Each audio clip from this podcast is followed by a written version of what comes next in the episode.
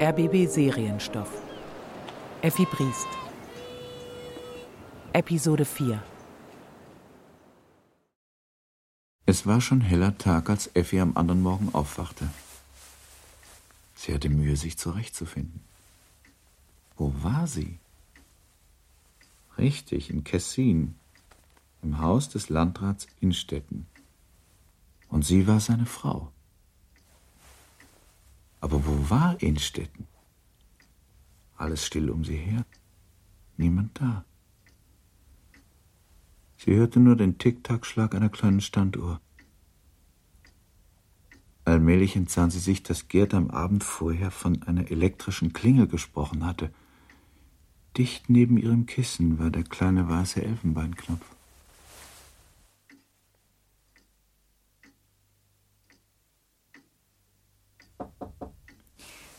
Ja. Nee, Frau? Johanna, ich glaube, ich habe mich verschlafen. Es muss schon spät sein. Eben neun. Und der Herr. Es wollte ihr nicht glücken, so ohne weiteres von ihrem Mann zu sprechen. Der Herr, er muss sehr leise gemacht haben. Ich habe nichts gehört. Das hat er gewiss. Und die Frau werden festgeschlafen haben. Nach der langen Reise. Das habe ich. Und der Herr ist ja immer so früh auf? Immer. Darin ist er streng. Er kann das lange Schlafen nicht leiden. Und wenn er drüben in sein Zimmer tritt, dann muss der Ofen warm sein. Und der Kaffee darf auch nicht auf sich warten lassen. Da hat er also schon gefrühstückt. Nicht doch der Herr.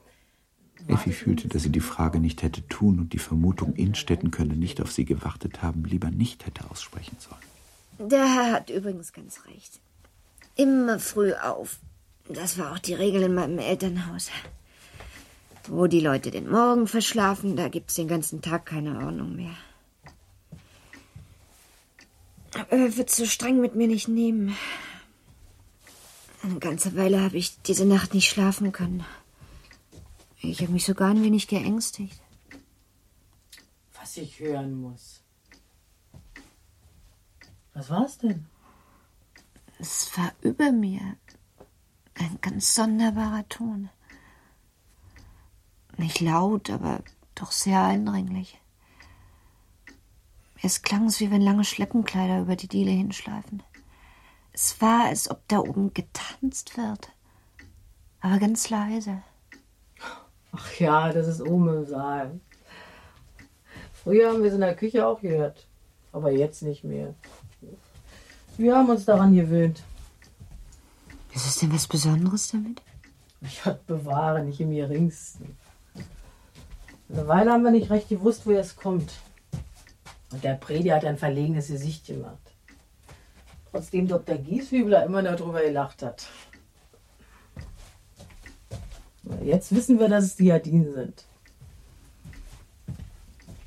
Der Saal ist recht stockig und deshalb stehen immer die Fenster auf. Wenn nicht gerade Sturm ist.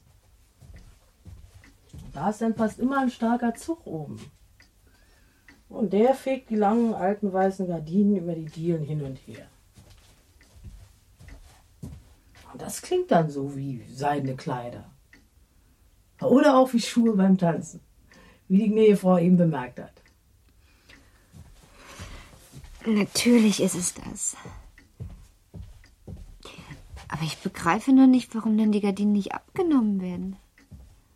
Oder man könnte sie doch kürzer machen. Das ist ein so sonderbares Geräusch, das einem auf die Nerven fällt. So.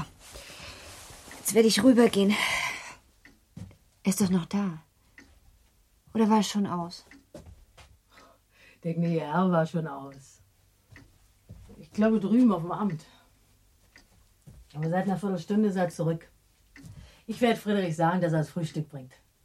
Und damit verließ Johanna das Zimmer, während Effi noch einen Blick in den Spiegel tat, dann über den Flur ging, der bei der Tagesbeleuchtung viel von seinem Zauber vom Abend vorher eingebüßt hatte, und bei Gerd eintrat. Er saß an seinem Schreibtisch Und noch ehe er sich von seinem Platz erheben konnte, stand Effi hinter ihm und umarmte und küsste ihn. Schon? Schon, sagst du. Natürlich, um mich zu verspotten. Wie werde ich das? Du musst noch von der Reise her wissen, dass ich dich morgens nie hab warten lassen. Im Laufe des Tages, ja, das ist was anderes.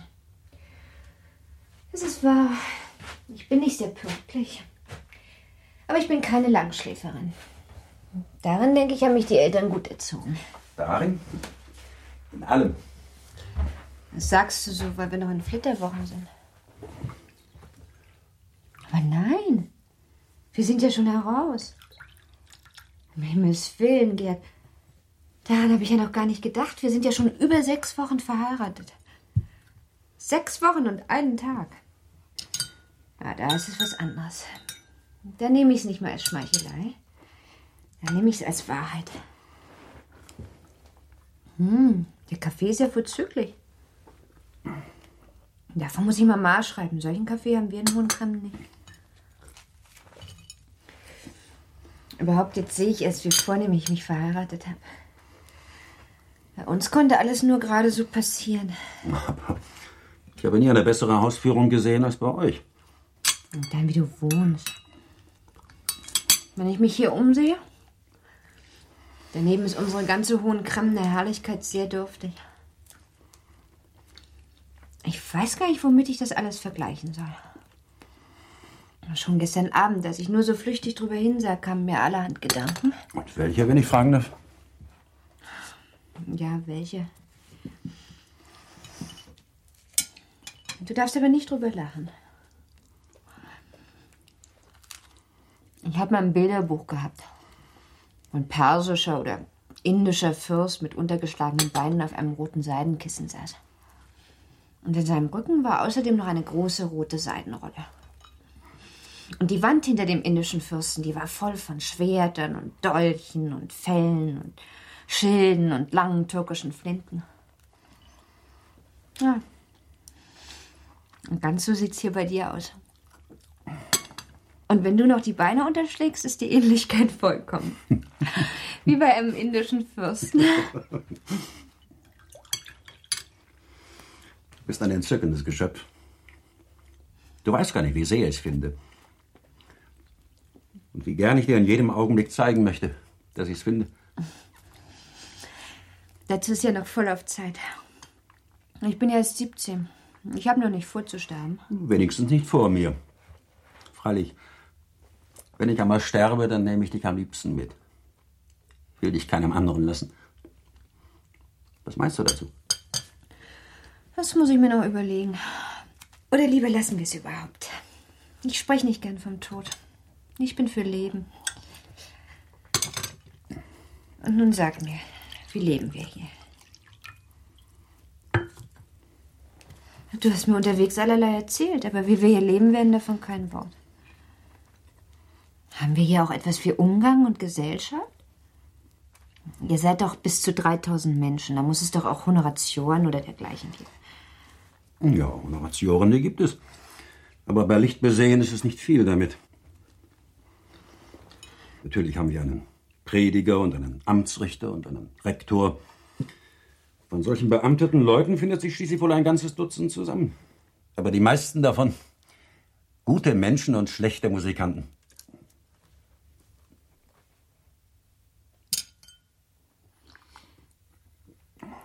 Da oben der Saal. Mit seinen langen Gardinen. Die über die Diele hinfegen. Aber was weißt du denn von dem Saal? Das, was ich dir eben gesagt habe. Heute Nacht war mir, als ob ich Schuhe auf der Erde schleifen höre. Es würde da oben getanzt. Und fast auch wie Musik. Aber alles ganz leise. Das habe ich Johanna heute früh erzählt. Bloß um mich zu entschuldigen, dass ich hinterher so lange geschlafen habe. Und da sagt sie mir, das wären die langen Gardinen oben im Saal. Ich denke, wir machen kurz einen Prozess damit und schneiden die Gardinen etwas ab. Oder schließen wenigstens die Fenster. Es wird ohnehin bald stürmisch genug werden. Mitte November ist ja die Zeit.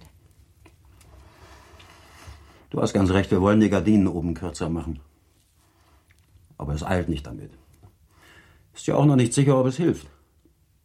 Es kann auch was anderes sein. Im Rauchfang. Oder der Wurm im Holz. Es ist jetzt zehn vorüber und ich müsste mich sehr in dem irren, wenn unser Freund Gieshübler nicht um elf oder doch spätestens um die Mittagsstunde hier antreten und dir seinen Respekt devotes zu Füßen legen sollte. Das ist nämlich so seine Sprache. Sei möglichst entgegenkommend zu ihm, dann wird es vorzüglich gehen. Er darf nicht verlegen werden, sonst kann er kein Wort finden. Oder er sagt die sonderbarsten Dinge. Weißt du ihn aber in gute Laune zu bringen, dann redet er wie ein Buch. Du wirst es schon machen. Erwarte mich nicht vor drei, es gibt drüben auf dem Amt allerlei zu tun. Das mit dem Saal oben wollen wir noch überlegen. Es wird aber wohl am besten sein, wir lassen es beim Alten. Damit ging Innstetten und ließ seine junge Frau allein. Sie sah ihm vom Fenster aus nach. Die Straße war die Hauptverkehrsstraße nach dem Strand hin. In der Sommerzeit herrschte hier noch ein reges Leben. Jetzt aber, Mitte November, war alles leer und still. Bis auf ein paar Kinder. Dann machte sie Toilette, nicht ganz so schnell. Und nun saß sie in Innstettens Zimmer und beschäftigte sich in ihren Gedanken mit Gieshübler, der noch immer nicht kam. Elf Uhr war schon längst vorüber. Vor einer Viertelstunde war freilich ein kleiner, schiefschultriger und fast schon so gut wie verwachsener Herr in einem kurzen, eleganten Pelzrock an der anderen Seite der Straße vorbeigegangen und hatte nach ihrem Fenster hinübergesehen. Aber das konnte Gieshübler wohl nicht gewesen sein. Nein, das musste der Gerichtspräsident gewesen sein. Doch dann fiel ihr ein, dass Kessin ja bloß einen Amtsrichter hatte. Und während sie diesen Betrachtungen noch nachhing, erschien Friedrich und meldete. Herr Apotheker Gieshübler. Ich lasse sehr bitten. Ihr schlug das Herz, weil es das erste Mal war, dass sie sich als Hausfrau und noch dazu als erste Frau in der Stadt zu zeigen hatte. Sie reichte dem verlegen Eintretenden die Hand, die dieser mit einem gewissen Ungestüm küsste. Die junge Frau schien sofort einen großen Eindruck auf ihn gemacht zu haben. Nehmen Sie doch bitte Platz. Dann bat sie Gieshübel, auf einem der Sessel Platz zu nehmen, während sie sich selbst ins Sofa setzte. Könnte ich Ihnen nur sagen, welche Freude Sie mir gestern durch die schönen Blumen und mit Ihrer Karte gemacht haben. Ich habe sofort aufgehört, mich hier als Fremde zu fühlen. Und als ich das Innstetten gesagt habe, da meinte er, wir würden überhaupt gute Freunde sein. Hat er das gesagt? Ja, Der gute Herr Lotter. Ja.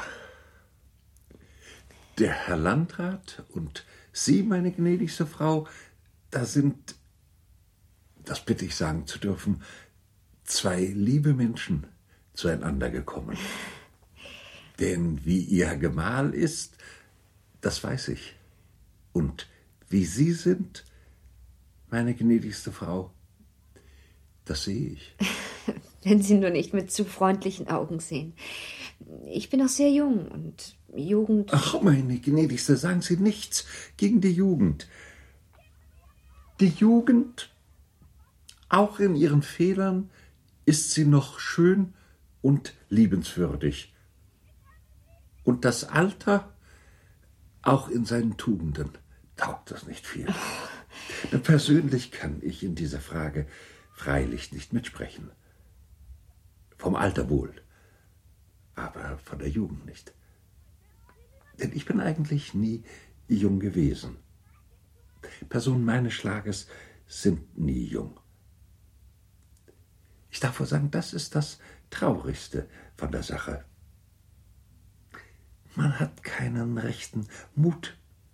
Man hat kein Vertrauen zu sich selbst. Man wagt kaum eine Dame zum Tanz aufzufordern, weil man ihr eine Verlegenheit ersparen will. Und so gehen die Jahre hin und man wird alt. Und das Leben war arm und leer. Sie dürfen sowas nicht sagen.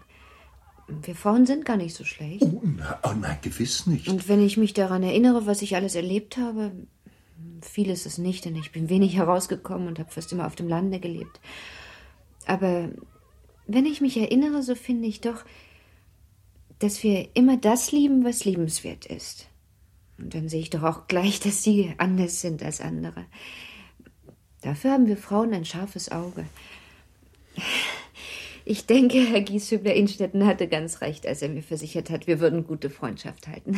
Gieshübler hätte nun am liebsten gleich eine Liebeserklärung gemacht und gebeten, dass er als Cid oder irgend sonst ein Campeador für sie kämpfen und sterben könne.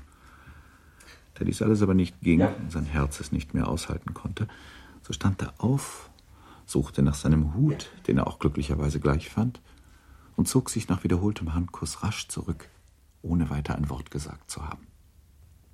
So war Effis erster Tag in Kessin gewesen. Innstetten gab ihr noch eine halbe Woche Zeit, sich einzurichten und die verschiedensten Briefe nach Hohen Cremmen zu schreiben, an die Mama, an Hulda und die Zwillinge. Dann aber hatten die Stadtbesuche begonnen. Und als man damit fertig war, kamen die Landbesuche an die Reihe. Das dauerte länger, da sich bei den meist großen Entfernungen an jedem Tag nur eine Visite machen ließ. Zuerst war man bei den Borges in Rodenmoor, dann ging es nach Morgenitz, Dabergotz und Koschentin, wo man bei den Alemanns den Jatzkus und den Grasenaps den pflichtschuldigen Besuch abstattete. Noch ein paar andere folgten. Der Eindruck, den Effi empfing, war überall derselbe. Mittelmäßige Menschen von meist zweifelhafter Liebenswürdigkeit, die während sie vorgaben, über Bismarck zu sprechen, eigentlich nur Effis Toilette musterten. Die wurde von einigen als zu prätentiös für eine so jugendliche Dame, von anderen als zu wenig dezent für eine Dame von gesellschaftlicher Stellung befunden. Man merkt doch an allem, die Berliner Schulen sind für Äußerliches. Und eine merkwürdige Verlegenheit und Unsicherheit bei Berührung großer Fragen. Dieser letzte Besuch hatte den Güldenklees auf Papenhagen gegolten. Hier war Innstetten dem Schicksal nicht entgangen, mit dem alten Güldenklee politisieren zu müssen. Wenn ich so den Wechsel der Zeiten bedenke, ich halte zu dem Satz, jeder hat es gerade so gut und so schlecht, wie er es verdient. Die ganze Tournee hatte so ziemlich zwei Wochen gedauert und es war am 2. Dezember, als man zu schon später Stunde von diesem letzten Landbesuche nach Kessin zurückkehrte. Tja, diesen Tag müssten wir nur eigentlich feiern. Letzte Visite. Gott sei Dank. Aber das Gefühl, dass wir nun Ruhe haben, ist, denke ich, gerade Feier genug. Einen Kuss könntest du mir geben. Aber daran denkst du nicht. Auf dem ganzen weiten Weg nicht gerührt. Frostig wie ein Schneemann. Das war am 2. Dezember.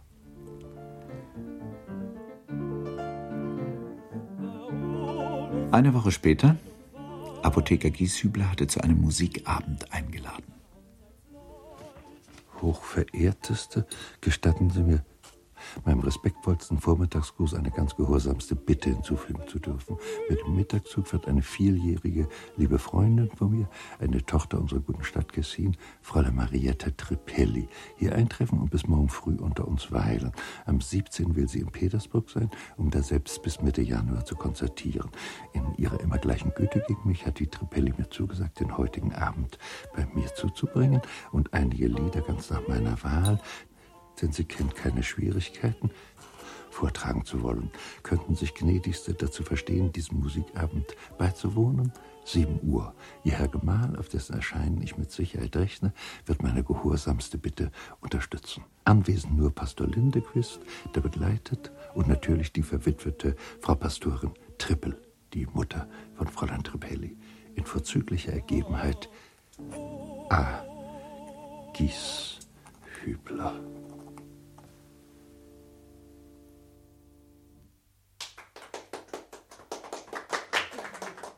Die Tripelli hatte den Herrn Oluf mit großer Sicherheit und Bravour gesungen und erntete nun allgemeinen Beifall.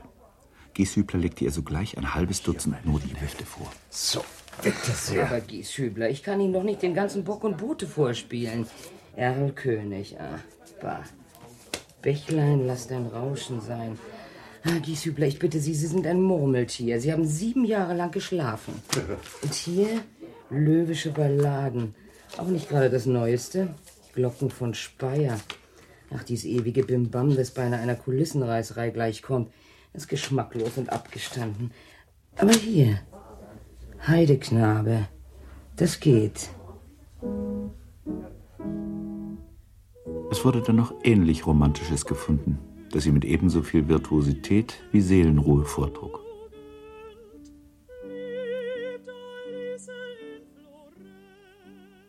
Effi war von Text und Komposition wie benommen. Alles so schön. So sicher, so gewandt. Und die Ruhe, womit sie diese Sachen vorzutragen wissen. Wenn ich die kleinste Gespenstergeschichte höre, so zittere ich und kann mich kaum wieder zurechtfinden. Und Sie tragen das so erschütternd vor und sind dabei selbst ganz heiter und guter Dinge. Ja, das ist in der Kunst nicht anders. Das ist mir unbegreiflich. Beispielsweise bei dem Gespenstischen im Olaf. Ich versichere Ihnen, wenn ich einen ängstlichen Traum habe, oder wenn ich glaube, über mir höre ich ein leises Tanzen oder Musizieren, während doch niemand da ist, dann bin ich außer mir und kann es tagelang nicht vergessen. Meine gnädigste, was Sie da schildern, das ist auch etwas anderes. Das ist ja wirklich. Oder es kann wenigstens etwas Wirkliches sein. Ein Gespenst, das durch die Ballade geht, da graule ich mich gar nicht. Aber ein Gespenst, das durch meine Stube geht, das ist mir, gerade so wie anderen, sehr unangenehm. Und Sie halten dergleichen für möglich? Wenn man so alt ist wie ich und so viel von der Welt gesehen hat, dann hält man alles für möglich. Es gibt so viele schlechte Menschen und das andere findet sich dann auch. Es gehört dann sozusagen mit dazu.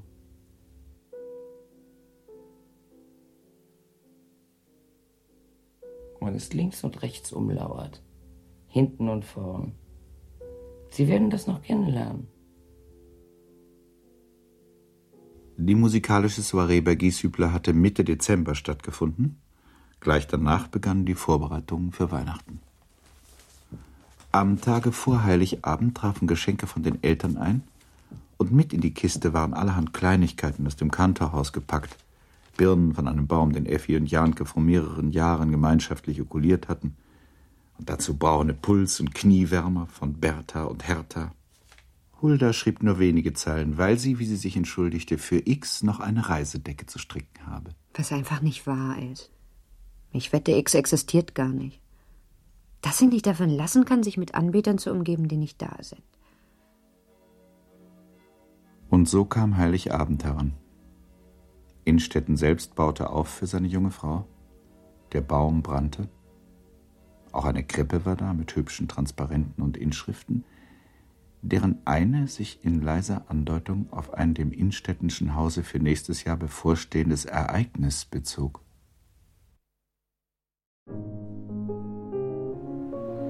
Effi Briest von Theodor Fontane mit Cordula Tranto als Effi, Friedrich Siemers als Innstetten, Günter Lüders als Gieshübler und Paul Edwin Roth als Erzähler. Regie Rudolf Nölte. Erschienen im RBB Serienstoff. Ach, Gerd. Wir Frauen müssen verführerisch sein, sonst sind wir gar nichts.